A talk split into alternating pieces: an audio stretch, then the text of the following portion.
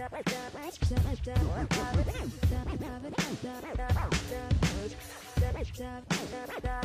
be right back.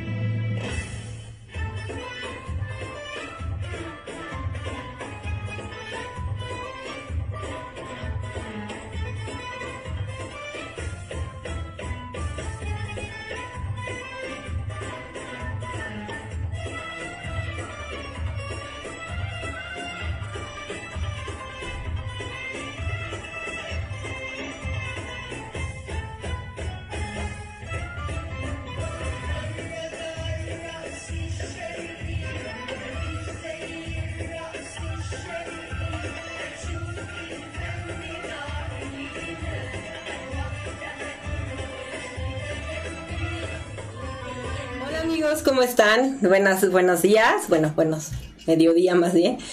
Pues muchas gracias por estar aquí. Eh, es la primera emisión del programa Rax MX. Me siento muy contenta, muy ilusionada por este proyecto. Estoy sumamente agradecida con la vida, con toda la gente que ha hecho posible que este proyecto esté llegando hoy hasta tus computadoras, hasta tu teléfono.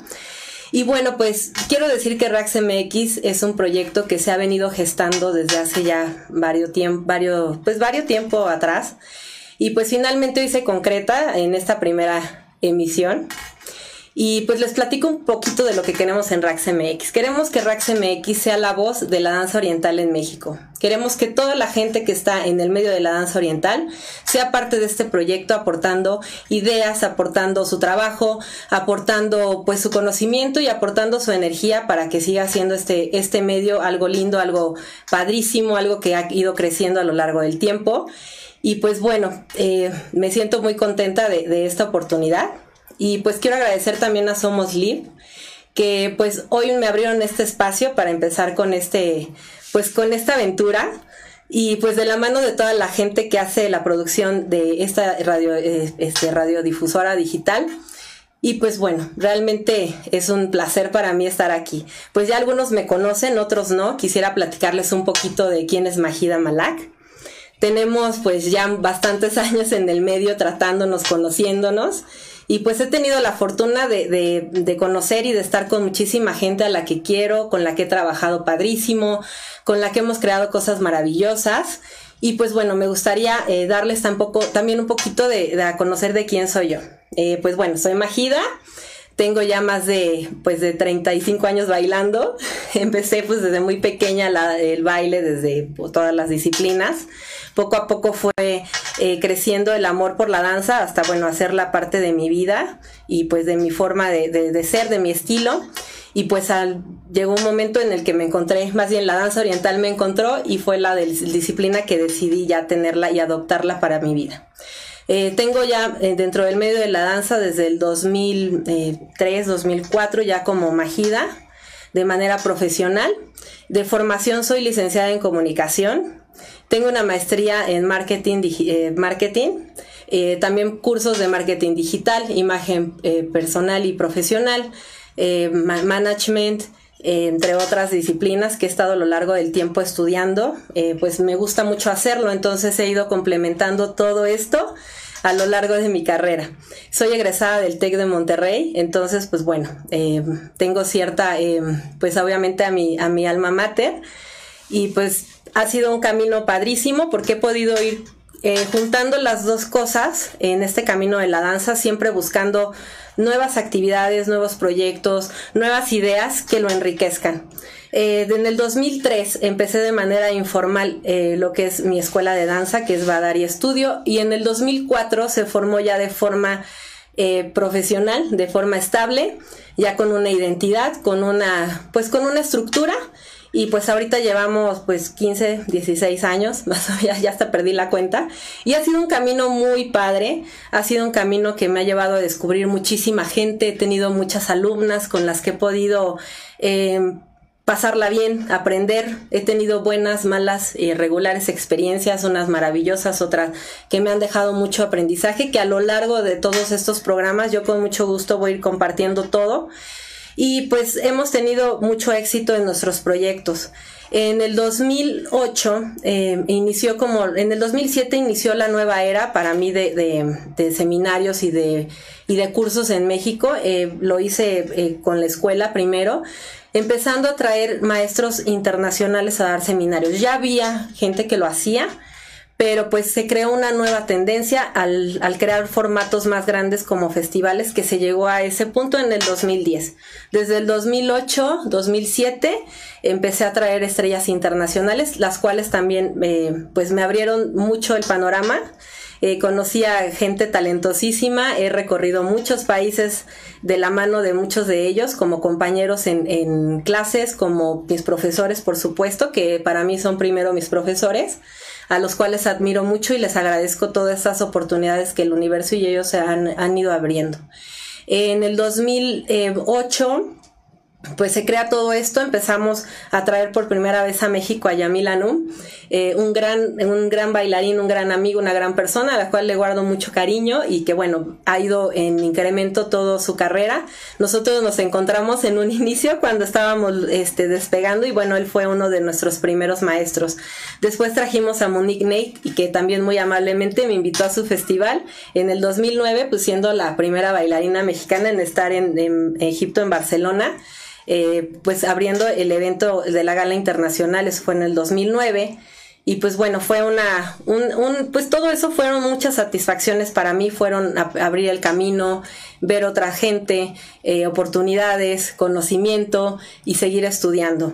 Eh, del 2010 eh, se abre el, pues una nueva tendencia en, en eventos que fue con el FIDA, el Festival Internacional de Danza Árabe quien pues se, se, gestó la idea, se logró y pues como invitados tuvimos a Mogedawi, que por primera vez venía a nuestro país, siendo los pioneros en traerlo, a Yamil Anum, bueno, estaba Yamil y estaba Zaida y pues fue un exitazo el festival, mucha gente tuvo... Eh, pues el, el gusto de, de, poder compartir esta experiencia, eh, juntos lo hicimos y pues fue increíble, la verdad fue un sueño hecho realidad. Creo que todo mi, mi trayecto en esto de la danza han sido sueños cumplidos, como hoy, mis, hoy mismo está sucediendo, que se siguen gestando y se siguen cumpliendo sueños y que me encanta poderlo compartir con todas y con todos. En el 2010 pues nace el FIDA, el Festival Internacional de Danza Árabe y pues nace con éxito, eh, sigue siendo exitoso y en ese mismo año, en el 2010, pues empieza a abrirse mucho más cosas y empieza eh, pues otra, otra otro momento especial para mí que fue el ser la primera invitada al Ahlan Wasahlan en el Cairo, Egipto, en ese mismo año, siendo también una de las prim primeras bailarinas en bailar en la gala de maestros.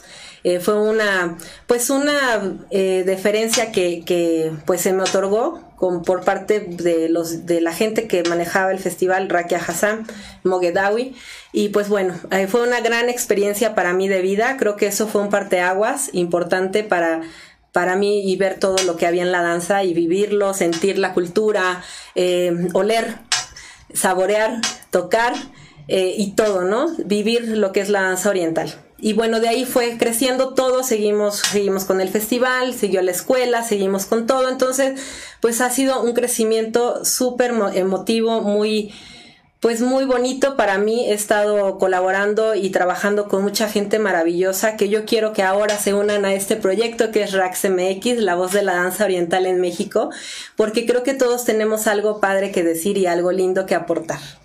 En el 2000, ya en el 2014, también hay otro proyecto que me hizo, eh, pues también muy feliz eh, y que bueno, ha sido también otra cosa que siempre había deseado, que era tener una canción propia hecha por egipcios, eh, una en el disco de Danzamorfosis producido por Mohamed El Sayed, también un gran músico, una gran persona, un gran amigo, alguien a quien quiero muchísimo y que le agradezco también el tiempo y todo para poder crear este proyecto. Después me vuelven a invitar a la siguiente edición del disco, que bueno, se llama, el siguiente disco se llama Yam Danzamorfosis, donde estuve con también otras eh, mexicanas eh, preciosa, Befara, también una gran amiga, a quien, bueno, pudimos compartir ese proyecto y lo hicimos de forma eh, padrísima. Tenemos todavía pendientes algunas, algunos proyectos juntas y en el 2014 también se gestó el FENDA, el Festival Nacional de Danza Árabe en México, con una primera edición en la que tuvimos a todas las ganadoras del Belicop, que el Belicop fue uno de los concursos que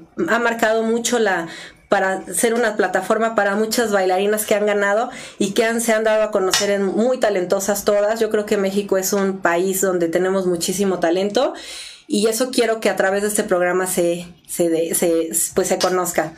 Eh, pues quiero agradecer a todos. Va a haber muchas dinámicas, por favor, no se pierdan, sigan la página, acuérdense, la página es RaxMX pueden darle manita arriba, ahí manita arriba. Vamos a tener pronto el Instagram, este tenemos el grupo oficial donde va a haber contenido exclusivo para toda la comunidad de Rax MX y si tú quieres formar parte de nuestro proyecto también tienes que estar muy atento porque lo puedes hacer. Va a haber muchas sorpresas para todos y pues hoy iniciamos con el tema eh, que bueno, me pareció muy importante iniciar con esto y al ratito van a saber quién es nuestra invitada.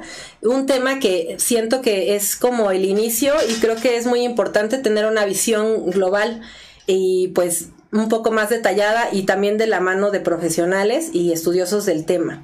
El tema de hoy para mí es la, la, danza oriental, que sería una perspectiva desde México. Cómo nosotros hacemos la danza oriental desde acá, desde nuestra, nuestro país, cómo lo hemos ido eh, manejando, cómo ha ido evolucionando y pues bueno, como recuerdo, eh, solamente quiero darles las gracias y pues vamos a ir a un cortecito para después seguir con nuestro tema. Muchas gracias.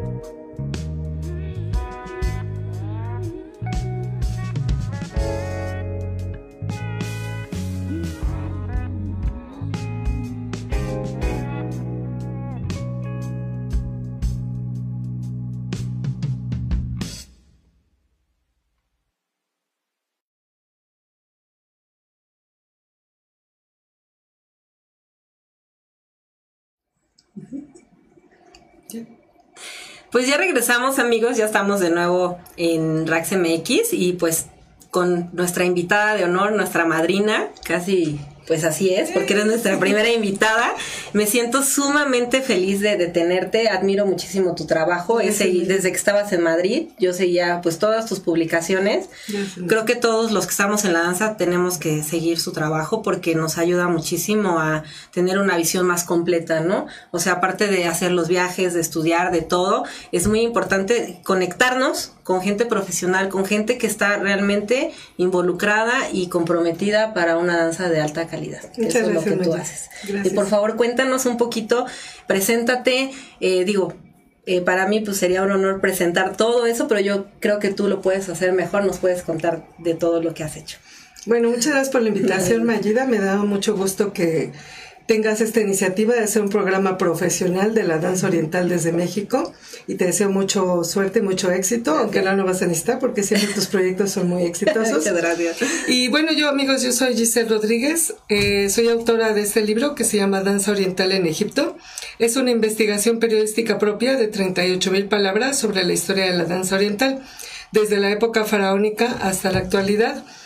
Eh, el libro sí fue un parteaguas por varias razones. Lo primero es que en español la producción literaria sobre la historia de la danza oriental es escasa. En inglés hay investigaciones pues más serias y más extensas, aunque siempre abarcando cierto periodo de la danza, pero bueno, es mucho más profesional la investigación que se hacía hasta antes de este libro en inglés que en español. Yo, este libro en realidad, lo, eh, la idea de hacerlo vino por mi blog. Yo tengo un blog que se llama Sí. unmundodeluz.wordpress.com. Excelente, ¿eh? síganlo por favor, de verdad hay información muy, muy importante, única, que no encuentras en ningún lugar también. Muchas gracias. Pues, y cuando el blog eh, alcanzó el millón de visitantes, pues yo me di cuenta que sí, realmente la gente estaba poniendo atención a lo que yo estaba escribiendo, investigando. Y decidí llevar esas investigaciones al siguiente nivel y hacer un hilo conductor a través de la historia, todas las culturas que han aportado a la danza oriental, que son muchas, no, no solo es la cultura o las distintas culturas del mundo árabe. Y la verdad que cuando sometía a rigor periodístico todo lo que tenía en el blog no alcanzaba el nivel de, mm, de calidad que yo quería y por eso decidí empezar el libro desde cero, escribirlo desde cero. El libro ha tenido mucho éxito, gracias a Dios. Se ha vendido en 19 países, eh, 600 copias hasta la fecha. Y bueno, es barato además porque 300 pesos, ni una fajilla nos cuesta 300 pesos. Y a mí me parece muy importante conocer la historia de la danza oriental porque para saber cómo bailar o qué bailar, pues primero tenemos que, que conocer su historia, ¿no? Y, sobre, basándonos en esto ya podemos entender qué es lo que estamos haciendo. Ahora, con respecto a mí, a mi formación eh, profesional y etcétera, yo soy eh, periodista eh, y traductora. Eh, estudié traducción en Berlitz y soy periodista pues de oficio porque no acabé la carrera en la UNAM, pero siempre trabajé como traductora para medios de noticias. Empecé trabajando en El Economista, fue mi primer trabajo. Después trabajé para Bloomberg News, que es una agencia de noticias financieras. Allí estuve 10 años trabajando, 7 en México y 3 en Madrid. Súper. Después trabajé para el Universal, eh, para la sección en inglés del Universal. Y bueno, después estuve en Associated Press un rato y ahora sigo siendo traductora, pero para un banco, nada, ya no estoy con los medios. Pero bueno, esta formación de periodista me sirvió para investigar la danza oriental, no como bailarina, sino como periodista. Ahora, como bailarina, yo empecé tomando clases aquí en México. Mi primera maestra fue Amar Lamar, que es una mexicana que trabajó 10 años en Dubai. Ahora Muy exitosa también. muy exitosa. Eh, ahora, de hecho, fue la primera mexicana en Sí, bailar claro, en, Oriente Medio profesionalmente. Ahora está en, Su- en Sudáfrica. Saludos a Amer, por si nos está viendo. Por si llega a ver el programa. Después este, eh, tomé clases con Nashua, que es una bailarina brasileña que estuvo de bailarina residente en Adonis. Y bueno, pues sí, la verdad que con ella aprendí bastante porque aunque ella es brasileña, ella vivió en, en, en países árabes, trabajó en países árabes. De hecho, salió en LBC, en Lebanese Broadcasting Corporation. Bailó ahí, que en unos años que no era fácil, ¿no? Y bueno, después tuve la suerte de que por mi mismo trabajo me mandaron a España y en España tuve la fortuna de estudiar con maestras como Ana Saida, que fue la primera española en formar parte de las Belly Dance Superstars. Sí. Y otra maestra que quiero muchísimo que se llama Claudia Sensi. Ella es la coreógrafa de la telenovela El Clon. Y pues es una bailarina que a mí me bajó como dos rayitas a, a la velocidad con la que yo bailaba, Claro, ¿no? sí, Porque la, la gente que ha eh, estudiado en Egipto o que ha tenido más contacto con árabes, eh, se da cuenta que es muchísimo menos de moverse rápido y el pelo y no sé qué. Sí. Y es más de, de, de- de que sentir, de que es la danza salga de adentro hacia afuera y se ve mucho más distinta cuando la danza tiene fondo que cuando nada más tiene forma. Y eso me lo enseñó mi maestra Claudia Sensi. Bueno, después así he tomado seminarios con distintas bailarinas. De la, la que más me ha marcado, por supuesto, Randa Camel, una excelente no, bailarina. bueno, es que Randa. Es Randa, ¿quién baila como Randa? Randa, No. Randa. Y también este eh, Didem de Turquía, la verdad También. que de las artistas actuales de la danza oriental, a mí Didem sí me deja sin palabras, ¿no? De, de- de las bailarinas que realmente considero que son un artista, ¿no? Y bueno, y distintos maestros y maestras. Eh, también con Nesrin eh, de Redatrup, eh, Mayida eh, nos hizo el favor de traerla en la edición pasada del FIDA. Y antes yo había tenido oportunidad de estudiar con ella en Egipto. Cairo, ¿no? En 2010, cuando viajé con mi maestra Claudia Sensi. Bueno, eso con respecto a la danza. Ahora, con respecto a la música, pues yo empecé primero aprendiendo árabe, porque yo quería saber qué decían las canciones. Nada más sabía Habibi, que era mi amor, y yo digo, quiero saber más. Y así la, la, la, que es no. Exacto, entonces no, yo necesitaba saber qué decían las canciones. Empecé tomando clases aquí en México con maestros particulares. Buenísimo. Cuando estuve en España tuve la, la- la fortuna de tomar clases ya formalmente. ¿Y tomaste qué árabe? Perdón, o sea, Ah, clásico. Clásico. Que, por cierto, chicos, no sirve para nada porque en la calle no se habla árabe clásico.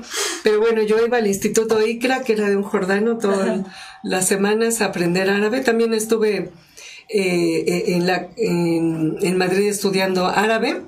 Y después me surgió la curiosidad por la música.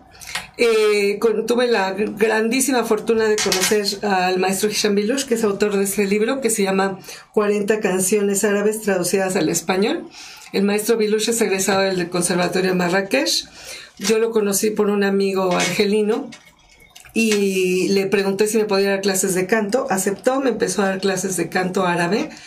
Y wow, pues realmente el maestro Hisham eh, es, es eh, pues todo en la escuela, ¿no? Puede uno aprender no solo canto o idiomas, sino también música, eh, ritmos, etcétera, ¿no? Estuve estudiando con él un tiempo, después empecé a tomar eh, clases de Rick, el pandero árabe, con el maestro Francisco Bringas. Ah, buenísimo. Y bueno, después tomé un año Excelente. con él Sí. y después dejé de tomar clases con él y el maestro Hisham Bilush me hizo favor de invitarme a tocar en su orquesta, que es Norma Recos.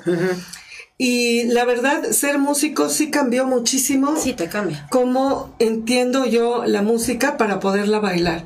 Porque antes no entendía muy bien, sí, oía los instrumentos, seguía la musicalidad de la canción, pero todos estos cambios de ritmos y en qué parte va Guasta, y en qué parte va Maxum, y en qué parte va Balari, y ahora va Maxum Sarier, y todo esto Y la capa de los instrumentos, como va Claro. este, la composición de todos los instrumentos dentro de la melodía, ¿no?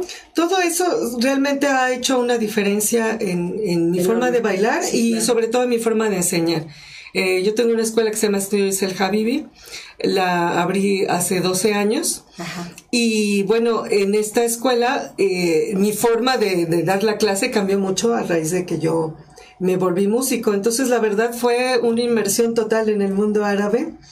También estudié Islam mucho tiempo y estudiar Islam ayuda a uno a entender la idiosincrasia de, de los árabes Claro. y la cultura. Es muy importante también conocer a personas árabes para, para pues entender su, su, visión. su, su visión del mundo, su forma de ser, incluso sus expresiones. eh, Su música, qué es lo que dice, ¿no? A través de ella. Claro, y, y, y- y los gestos, ¿no? Si están haciendo así, pues ¿qué están diciendo? No sé, Sí, muchas, sí, muchas cosas muchas que- cosas que solo se, se adquieren en contacto con esta, Con la cultura con la directamente. cultura, así es.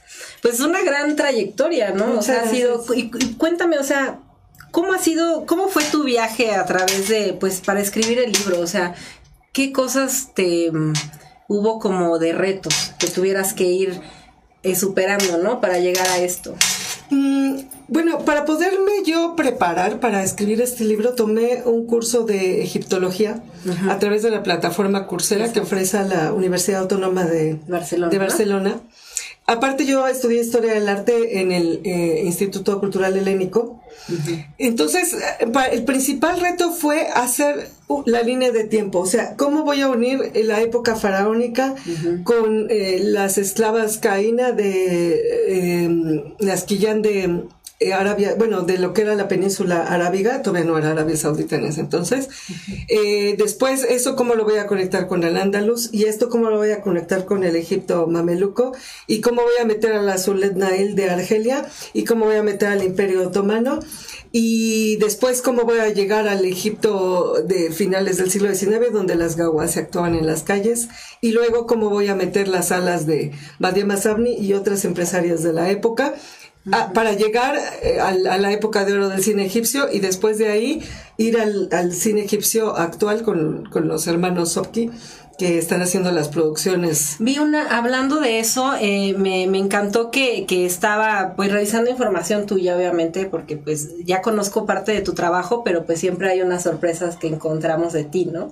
Entonces encontré una lista de, de películas en Netflix, que Net- Netflix, perdón, que estás este recomendando donde hay escenas de bailarinas y hablas Sí. de bailarinas actuales. Sí, sea, sí, la, la mayoría de las producciones de los hermanos Sopki tienen a Safinas, a Como su estrella, aunque también baila Sahar Samara, a veces también baila Dina. Sí, vi alguna. Eh, y sí, esta eh, lista de películas en Netflix eh, es muy importante verlas porque nos ayuda a entender no solo por qué ha evolucionado la danza oriental hacia donde ha evolucionado.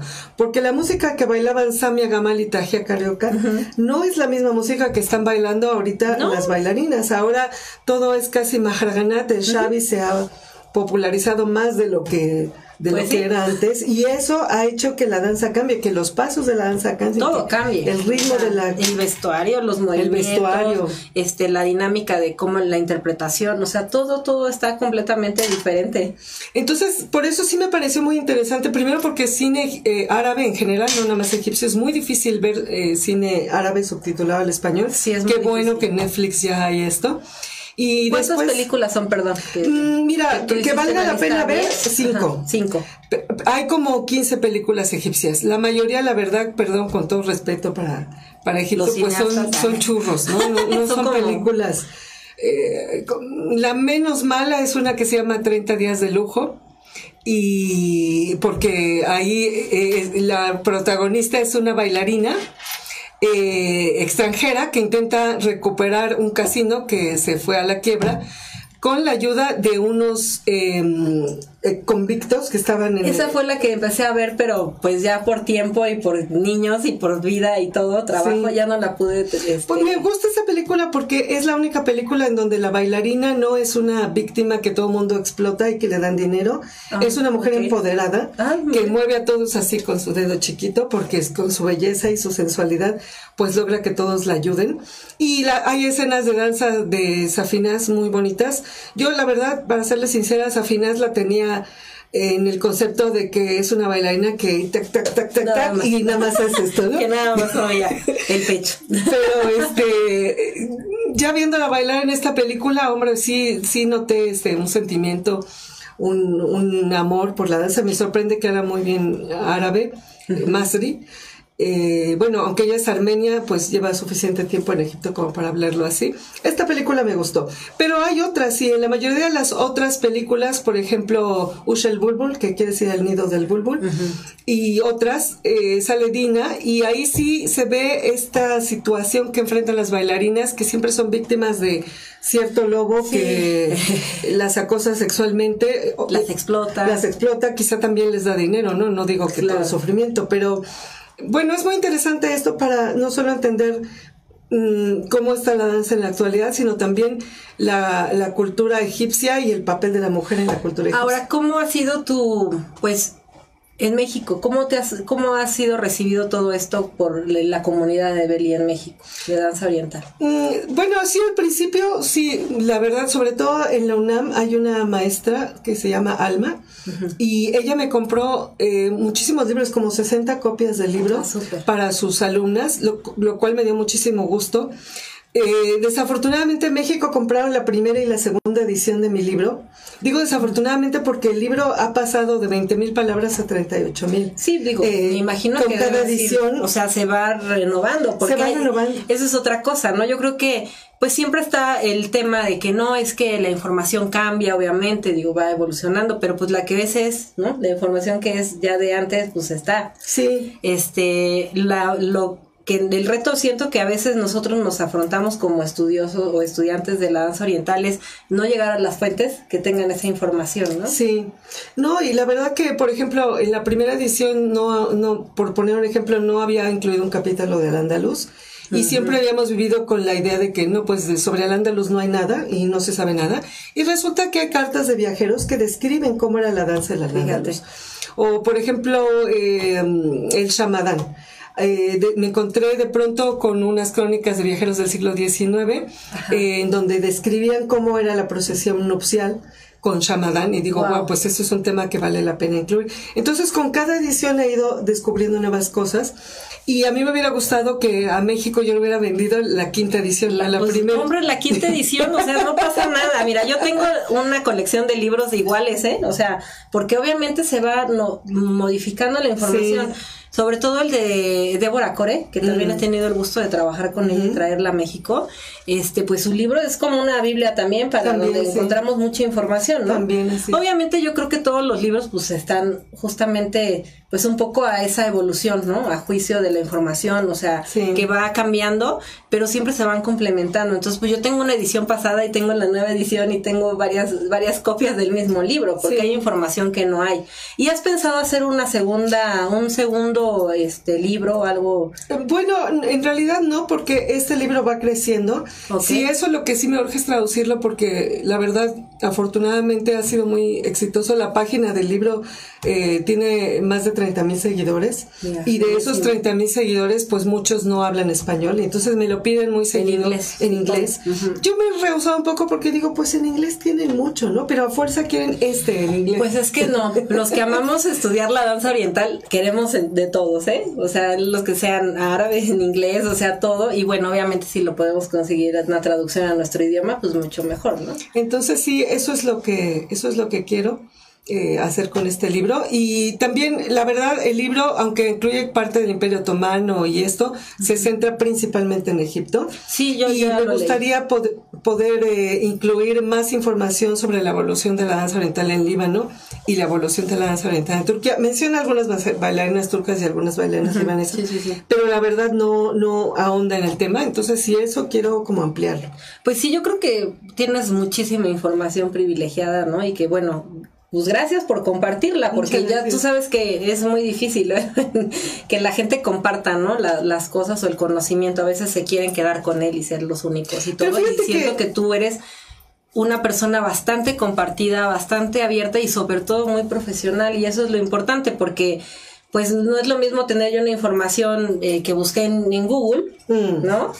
A que me haya ido a fuentes, a bibliotecas, que haya ido con profesionales o gente inmersa realmente en la danza. Fíjese que esto que dices es muy importante porque investigadora no es la que va y googlea un tema. Eso Ah, no. no, eso no es. O sea, yo para escribir esto, eh, por ejemplo, tú, eh, leí una tesis doctoral de un, un investigador que se llama Philippe Lagrange eh, que él eh, se centró en las canciones de finales del siglo XVIII, principios del siglo XIX, eh, de, de lo que eran los espectáculos previos a la sala de Badia Masabni y todo esto. O sea, hubo una época en donde las cantantes trabajaban solo para mujeres en los arenes Ajá. y de ahí hubo una transición en donde se empezaron a presentar ya en los cafés. Entonces, la verdad, leer una tesis doctoral como de 300 hojas en francés no es fácil. No, pues claro que no. O sea, esa es otra, otra, otra pregunta que voy a ir porque creo que ya nos queda poco tiempo en este bloque.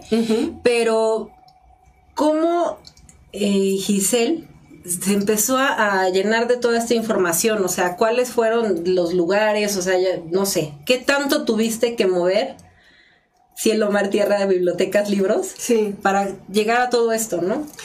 Sí, eh, la verdad que hay un archivo que se llama Taimea, que está en internet, y que eh, subió o transcribió las crónicas de viajeros del siglo XIX que fueron a Egipto. La idea de hacer este libro a mí me vino de estas crónicas, porque son crónicas súper detalladas en donde explican en qué contexto se bailaba eh, danza oriental en Egipto antes de que se volviera un espectáculo de entretenimiento. Claro. Antes era una danza que estaba más relacionada con las festividades, con el nacimiento de un niño, con un casamiento.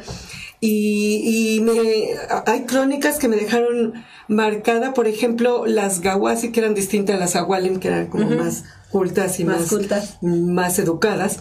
Eh, las gawasi bailaban así por monedas, luego se emborrachaban y del sudor así que les escurría a los viejos ya borrachos, agarraban y les embarraban ahí una moneda y, y todos estos detalles chuscos a mí me, me, Te llenaron me, me motivaron claro. como para compartir todo esto con la comunidad.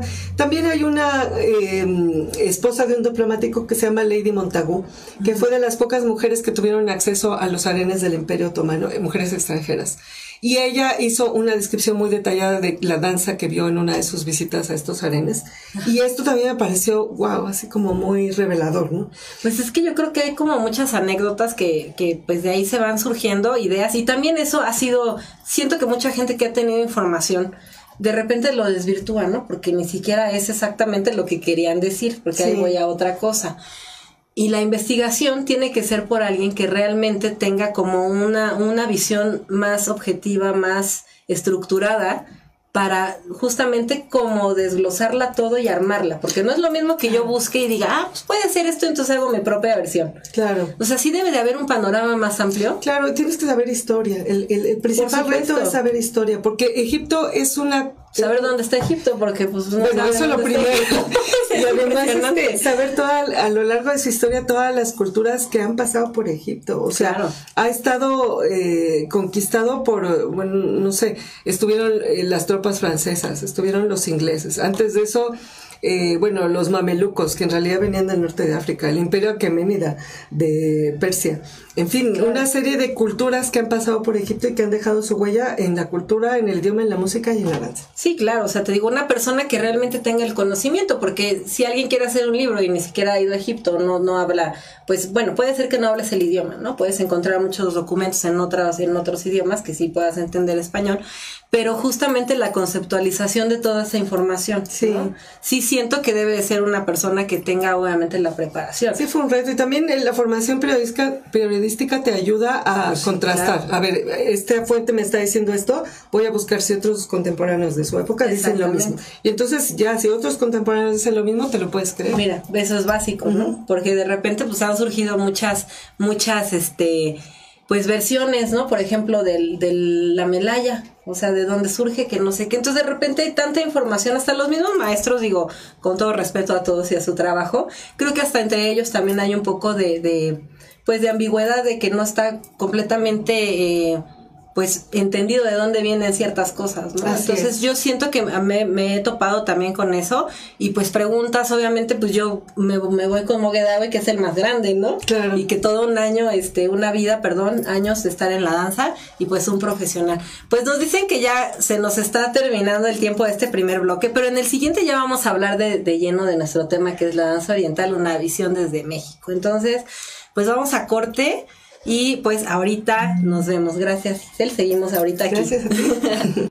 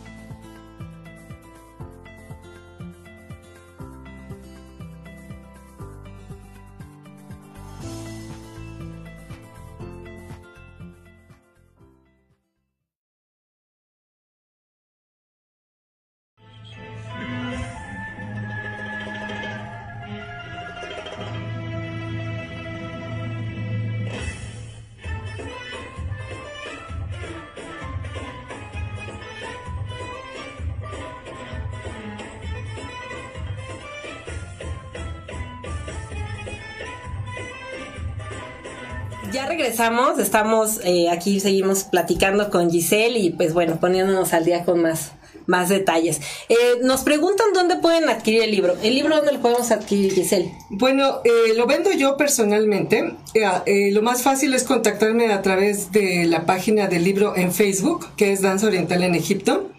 Lo único que tienen que hacer es decirme de en qué ciudad viven. Si viven en la Ciudad de México, lo compran en persona en la colonia San Rafael. Cuesta 300 pesos y se paga en efectivo. Si viven en provincia, me escriben ahí a la página de Danza Oriental en Egipto y me dicen en qué ciudad viven y yo les digo cuánto cuesta el envío. Normalmente es entre 60 a 80 pesos que hay que sumarle a los 300 que cuesta el libro. Si viven en el extranjero, eh, pueden pagar con PayPal o Western Union. Yo les doy las instrucciones igual eh, si me mandan un mensajito diciéndome en qué país vive. Y el libro en el extranjero cuesta 30 dólares y ya incluye el envío. E Igual el libro del maestro Hisham Bilush, las 40 canciones árabes, mismo método. Lo pueden adquirir conmigo o directamente pueden contactarlo a él en Facebook y él les da las instrucciones que son exactamente estas que les acabo de decir. El libro del maestro Hisham cuesta 250 pesos y lo que les quiero decir de este libro es que además de traer la traducción de las canciones, trae la cantante que popularizó esta canción, el macam, o sea, la escala musical que contiene, predominante porque a veces traen varios, y los ritmos. Entonces, como bailarinas, esto es muy necesario de tener para entender lo que bailamos y qué ritmos contienen las canciones que bailamos. Ah, buenísimo. Pues no se lo pierdan ese, cómprenlo, bueno, los dos. Creo que es importante. Toda la información que haya sobre danza oriental, este, pues así profesionalizada, creo que es súper importante tenerla para nuestra biblioteca. Si nos si damos clases, pues debemos de estar Sobre al día, todo, ¿no? claro. Sobre todo. Y como bailarina también, pero más si eres maestra. Y otra cosa, perdón, que Sí. me preguntan es tu atuendo. Ah, Cuéntanos. atuendo. Bueno, este es un eh, caftán marroquí. Eh, lo compré cuando empecé a trabajar con el maestro Bilush. Y la verdad que sí, confieso con mucha vergüenza que soy un poquito adicta a, a la ropa árabe. Tengo de muchos países, de Siria, de Emiratos, de Arabia Saudita, de Marruecos tengo varias cosas. La verdad me gusta mucho la ropa, eh, mar- bueno, la O ropa árabe. del mundo árabe en general, tradicional. eh, ¿La compraste en Marruecos? Eh, este quiero. no, la compré en México, pero con un amigo marroquí que tuvo una feria. Y pues sí, la verdad confieso con pena que además de la ropa de danza que ustedes saben lo que cuesta y todas claro. las chunches que tenemos que tener, también de ropa árabe me gusta mucho. Ah, padrísimo. Y pues bueno, no sé, no sé, este, algo más nos ibas a comentar, ahorita que te interrumpí. Ah, sí, la- que decía Mayida que compren los dos. Bueno, si quieren los dos libros, vale 500 pesos. eh, tenemos un paquete El paquete, el paquete, padrísimo. Ah, el 500 paquete. pesos los dos libros. Y si están en el extranjero, 38 dólares ambos libros. Padrísimo. ¿Lo pueden comprar a través de tu sitio o no? No, en realidad Todavía solo no. por Facebook. Ah, solo por Facebook. Solo por Facebook, sí. Me, Ah, me escriben por Facebook y ahí sí, porque mi página web lo que hacen es remitirlas al Facebook, entonces no, Claro. no se puede comprar online. Oye, y tus redes, por favor, ah, ahorita para de una vez que te Sí. empiecen a, a seguir y todo. Bueno, eh, mi Facebook personal es Giselle Rodríguez, pero en realidad es personal, o sea, no tengo... No es personal, no es no tengo este, gente del, del medio de la danza, menos que sean mis amigos personales. Claro. Eh, es mejor que me sigan a través de la página del libro Danza Oriental en Egipto, en donde diario les subo una foto, una canción, un video, algo. Sí, hay muchísima información. Ese porta esa, esa página que tienes está muy nutrida, con muchísima información. Y pues la síganla, porque realmente ahí van a encontrar oro molido. Bueno, escrito. Y la página de mi escuela es Estudio Giselle Habibi. Y la página de la orquesta eh, del maestro Hisham Bilush, en donde yo toco el RIC, es Nur Marruecos. Excelente. Nur con OU. Ok, padrísimo. Pues bueno, quiero también agradecer a la- al patrocinio de la Dona di Roma, que gracias a ellos estamos en este momento presentándonos con nuestras donas Miren. saludables, deliciosas. Recuerden que las donas de la Dona di Roma no tienen leche, huevo, azúcar ni mantequilla. Entonces son unas donas saludables que realmente las pueden consumir niños, adultos de todas las edades, muy ricas, deliciosas. Ahí vieron ya los- la información de la de pues de dónde están ubicados, están en la Nápoles y pues ahí pueden verlo también con una sucursal en Naucalpan y toda la información que quieran sobre los productos que se venden en la Dona di Roma, pueden seguir la página que es la Dona di Roma, arroba y la Dona di Roma, ¿ok? Bueno, pues sigamos entonces con el tema que hoy estamos trabajando. Tienes información que nos quieres contar que me pareció espectacular. Bueno, eh, yo, el tema de hoy es la danza oriental, una perspectiva desde México. Entonces, para antes de hablar de lo que hacemos actualmente eh, con la danza oriental en México, me parece importante contarles un poco sobre la ¿De dónde historia llega? de la ¿Cómo danza aquí? oriental en México. Bueno, los primeros registros en donde se menciona la palabra danza oriental son en los archivos de Lina. Mencionan a dos bailarinas que se llaman Letty Carroll y Senia Sarina. Pero la verdad, las fotos que hay de ellas es bailando danzas de Oriente que podría ser tailandesa, balinesa, cualquier cosa. Entonces, no sabemos si se refieren a danza oriental belly dance. Sospecho que no. La que sí eh, se sabe que bailó belly dance es Armeno Hanem, que es una bailarina de origen armenio, eh, que fundó una escuela en el año de 1936. Ella estuvo casada con un diplomático mexicano que se llamaba Macedonio Garza. Ella no se sabe qué, qué tipo de danzas eh, enseñaba aquí en la colonia centro de la Ciudad de México, pero sí sabemos que, por ejemplo, en Londres, ella la contrataron para bailar sus danzas que tenían más que ver con la danza persa y la onda mística. Ella tenía mucha la influencia de Isadora Duncan y tal. Ah, ok, ok. Y, y le dijeron, no, mami, aquí lo que queremos ver es dance. Y ella, no, pero yo les vengo a presentar aquí una cosa más mística. No, tú te encueras, te pones tu, Te pones tu- tus, tus velos. tu traje de, de dos piezas y nos bailas belly Pero bueno, ella fue la primera que tuvo una escuela de danzas de Oriente Medio, por no decir belly dance, para no... Sí, no inventar, caer en- no caer en, en- en especulaciones. Esta investigación no es mía, es de un investigador que se llama Carlos Antaramian, que también es de origen armenio. Bueno, ella eh, era comunista y tal, ¿no? Eh, en el año 1918 hubo una bailarina española que se llamaba Carmen Tórtola Valencia, que montó en México la obra de Salomé. Y ella también le gustaban las fusiones así de danzas de la India, africana y tal. Danza árabe, así como tal, con esta designación, participó con un número de este nombre en la película La lucha por la vida de los hermanos Paté. En México, ¿por qué conocemos a esta bailarina? Por las campañas publicitarias en las que participó, que son del jabón y la crema diadermina y los chocolates Sachtler. Bueno, en el cine mexicano es muy curioso que mientras eh, en la época de oro del cine egipcio algunas veces las bailarinas egipcias bailaban ritmos latinos, en México también hacemos imitaciones de, de la danza oriental o el, o el belly dance. A ver. Eh, por ejemplo, en la película El Mago de 1949 hay una bailarina cubana que se llama Olga Chaviano que sale bailando belly dance. Digo, eran unos meneos así medio raros, Estaba bailando. pero por lo menos tenía el traje de dos piezas de belly dance. Ok. También está eh, Las Mil y Una Noches de 1958, eh, protagonizada por Germán Valdés Tintán y eh, María Antonieta Pons. También está la odalisca número 13 de Viruto y Capulina. Y bueno, para mi sorpresa, en esta investigación descubrí que María Félix también en 1955, en una comedia francesa que se llamó French Cancan, bailó belly dance o algo que quería Una, ser belly una- dance, ¿no? una inspiración en belly dance. Bueno, otra, Gloria Mestre, es una bailarina mexicana que en los años 60 bailó en una película que se llamó Foxhole in Cairo. Eh, bueno, le pusieron en español El espía de Rommel. Perdón, en México también la película de Cantinflas del bolero de Ravel, hay un cuadro también sí, simulando ¿Ah, sí? música oriental Ah, fíjate, ¿no? con el bol- con el bolero de Ravel, de Ah, Raquel, wow. que bueno, obviamente la película se llama El bolero de Raquel, Ajá. pero está eh, Inspirada en el bolero de Ravel, entonces hay eh, inclusive Cantinflas hace movimientos similares a la danza oriental, Ay, las sí. ondulaciones, la posición de las manos. Sí. De verdad está muy muy interesante este toda esta información. Muchas de estas eh, películas, bueno, hay otras que ahorita no recuerdo el nombre porque tú sabes que Tongolele es este pues muy cercana a mí Sí. y pues ella es también de la época de oro. Entonces, Sí. varias cosas me, me No, y. Tongolele sí tomó clases de, de danza oriental. Sí, también está. De hecho, Nashua nos daba clases a, a- a Yola y a mí en, Ah. en el estudio de, de Yola, en su casa.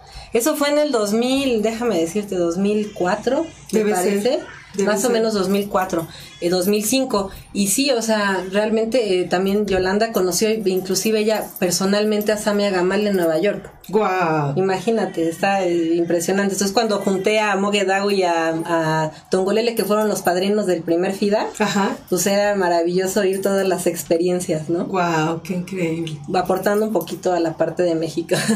Ahora, eh, bueno, vamos a hablar de bailarinas árabes que bailaron en México. Eh, bueno, en abril de 1964 eh, vino la, la- la bailarina libanesa Kawakeb, acompañada de la cantante libanesa Sabah. Si no conocen a Kawakeb, en mi página Danza Oriental en Egipto hay un vídeo de ella bailando. Eh, toda esta información la saqué de una revista que eh, publicó el Centro Libanés durante 20 años que se llamó Al, Al Gurbal. Oh, Entonces ahí fue una investigación hemerográfica en donde revisé todos los números de varios años y encontré estos datos. Ajá. En 1965 el centro libanés trajo a la bailarina Hind Youssef Ajá. y después eh, esto que me dejó muy impresionado, en febrero de 1971, ¿quién creen que estuvo en México? Pues Nadia Gamal. No, bueno. ¿En dónde estuvo? Eh, estuve en el centro libanés. Ajá. Ella venía de Venezuela, en donde había dado Tenido un, un espectáculo. ajá. Y ella se presentó también junto a Sabá. Sabá vino varias veces a México, incluso estuvo en el restaurante Adonis una vez cantando, la trajo el, De el hecho, señor este, Rafat. este, el- claro, o sea, el señor Rafat siempre traía extranjeros realmente, o sea, originarios para los, para bailar y presentarse, ¿no? Digo, ahorita pues ya ha ido modificándose mucho las cosas, pero Sí. tenían No, bailarines. sí, antes solo había bailarinas extranjeras, no había es. bailarinas mexicanas. Y también los músicos y los cantantes siempre eran árabes. sí, eran, sí, Así claro, de origen. Y bueno, eh, después eh, el, el centro libanés fundó su, su grupo de Dabke. Los fundadores fueron Laila Trabulse Caín, hija de Don Férez y Doña Emilia Trabulse, y Laila Dagda, hija del ex embajador del Libro de México, Naguib Dagda. Y bueno, desde entonces tenemos Dabke eh, aquí en, en México. Y bueno, eh, ¿quién, ¿quién fue la primera que bailó, mexicana que bailó danza oriental? De- que yo sepa, es Tan, tan, no lo digas porque eso es, un- eso es algo importante para que ya se rompan todos los mitos. me gustaría decir que fuimos Mallido, yo no fuimos Mallido, yo. Imagina, fuimos nosotros, ya, di la verdad. Fue Celeste Sainz. Es a principios de los años Sainz. 80, ella bailaba en los programas de Guillermo Ochoa, que era un periodista Fíjate. del Canal 2. Y de hecho, en 1986, en abril, participó en la inauguración del Festival Cultural Árabe en la Casa de la Cultura de Miscuac. Toda esta información está tomada de la misma revista esta que les cuento, Al Gurbal. Y bueno, ya después de ahí vienen Samira, eh, Laila, Laila Canal, Laila de las Canal. primeras. Entonces claro. ahí sí. Akira. Akira. Bueno, Akira creo que es alumna de una de las dos. de ella, ok. Pero la, eh, Samira, eh, ella empezó a dar clases eh, en, en el centro libanés y lo que ella le enseñó a una persona que se llamaba Lupita Mejía, que tenía un centro en donde daban clases de distintas disciplinas y Lupita Mejía se documentaba en libros según lo que cuenta Samira, porque pues no había YouTube, no había ni, ni videocassettes, ¿no? Sí, no había nada. En los años 80 esta- en- Samira viajó a Estados Unidos y consiguió algunos videocassettes de, de danza oriental y así fue como realmente la bailarina con la que de la cual obtuvo estos videocassettes se llama Laila Flynn y ella en 1996 empezó a dar clases en el centro libanés. Laila Kanan su- se llama Anabela Ramos Alvarado, su papá es libanés y fue las, una de las primeras en dar clases de danza oriental en México y también bailar en el restaurante Adonis. Fue entre 1994 y 1996. Así es, sí, ellas sí son. Ella empezó bailando en Guadalajara, en un restaurante que era de los sobrinos de Elías Bechelani, y en Cancún, eh, en el restaurante El Zafa, que era propiedad de George Stefan. También bailó en unos restaurantes que ya no existen ahora, que se llaman Fairuz y Sabah, que estaban en Presidente Mazarik. Y bueno, ¿con quién aprendió ella? Con un cantante que se llamaba Moin Farid. Porque ella dice que al principio eh, Eddie Kochak, que era un, un músico que vivió en Estados Unidos y hacía unas composiciones medio arabescas, pero no eran realmente música árabe. Y ella le puso su disco de, bueno, su cassette de Eddie Kochak, que le dijo, esto es lo que yo sé bailar. Y dijo, no. Eh, Moin Farid le dijo, no, mira, mami, esto es la... Esto es Eso la- no, eso es una fusión. Así, bueno, eh, esto es lo que me pareció importante contarles porque realmente la historia de la danza oriental en México no es tan reciente como se cree. Bueno, es que como va este, la generación siendo más joven, pues se va cortando el tiempo, ¿no? De, investigación. Entonces Claro. lo ven como tres años antes, cuatro cinco. Claro, sí, pero... Y piensan que no hay una historia atrás. Fíjate que muchas veces hemos tocado ese tema, ¿no? O sea, de repente no, no valoran el trabajo que ha venido construyendo mucha gente antes para que estén en este momento ahí donde está la danza. Así es. Entonces, este, pues bueno, también pues adjudicarse eh, logros o cosas, pues también ha sido otra, como otra limitante, siento yo, para realmente encontrar la información fidedigna y donde están las bases, ¿no? Así es. Entonces, este, pues sí, yo creo que ahorita eso que nos diste esta información es sumamente importante para que obviamente las nuevas generaciones que nos están viendo y que nos van a, pues que van a ver este programa posteriormente, pues sepan de dónde viene todo, todo lo que nosotros tenemos como danza oriental. Y obviamente Samira ha sido una de las, de las fundadoras de, de, la danza. Este, Laila, pues obviamente, ¿no? Ya mujeres con experiencia y ya con años, este, dentro de la misma danza. Y que al final del día, ellas han enseñado a otras y a otras, y al final, pues estamos también nosotros aquí, ¿no? Laila fue maestra de Tatiana Ávila y Amar, por ejemplo. Así es. Y, y Samira de Nura, la que, la chica mexicana que trabaja en Libero. Entonces, chicas que ahora están triunfando en Oriente Medio, eh, estudiaron con estas maestras, ¿no? Sí, se siente, o sea, se ve y se y sigue su huella, ¿no? Aunque no quieran a veces dar los créditos a la gente. Digo que eso también eh, yo creo que es un tema bastante eh, complejo, ¿no? Que hay demasiadas, este, pues barreras para dar las referencias, para dar los créditos a quien se lo, pues de quiénes son, ¿no? Eh, pero bueno, es parte de la cultura también de México bastante mala, bastante, bastante mala práctica, digo yo, este, porque bueno, no se da eh, mucha pues oportunidad de que pues todas las generaciones conozcan. Y bueno, mira, quería dar rápidamente los saludos porque ahí tenemos muchos comentarios y hay mucha gente que nos ha escrito, ha deseado mucho éxito. Está este un saludo a Frank, a Jorge Almaguer, muchos saludos a Laura, este Jorge Dibov que nos saluda, Mireya Vega, muchas gracias.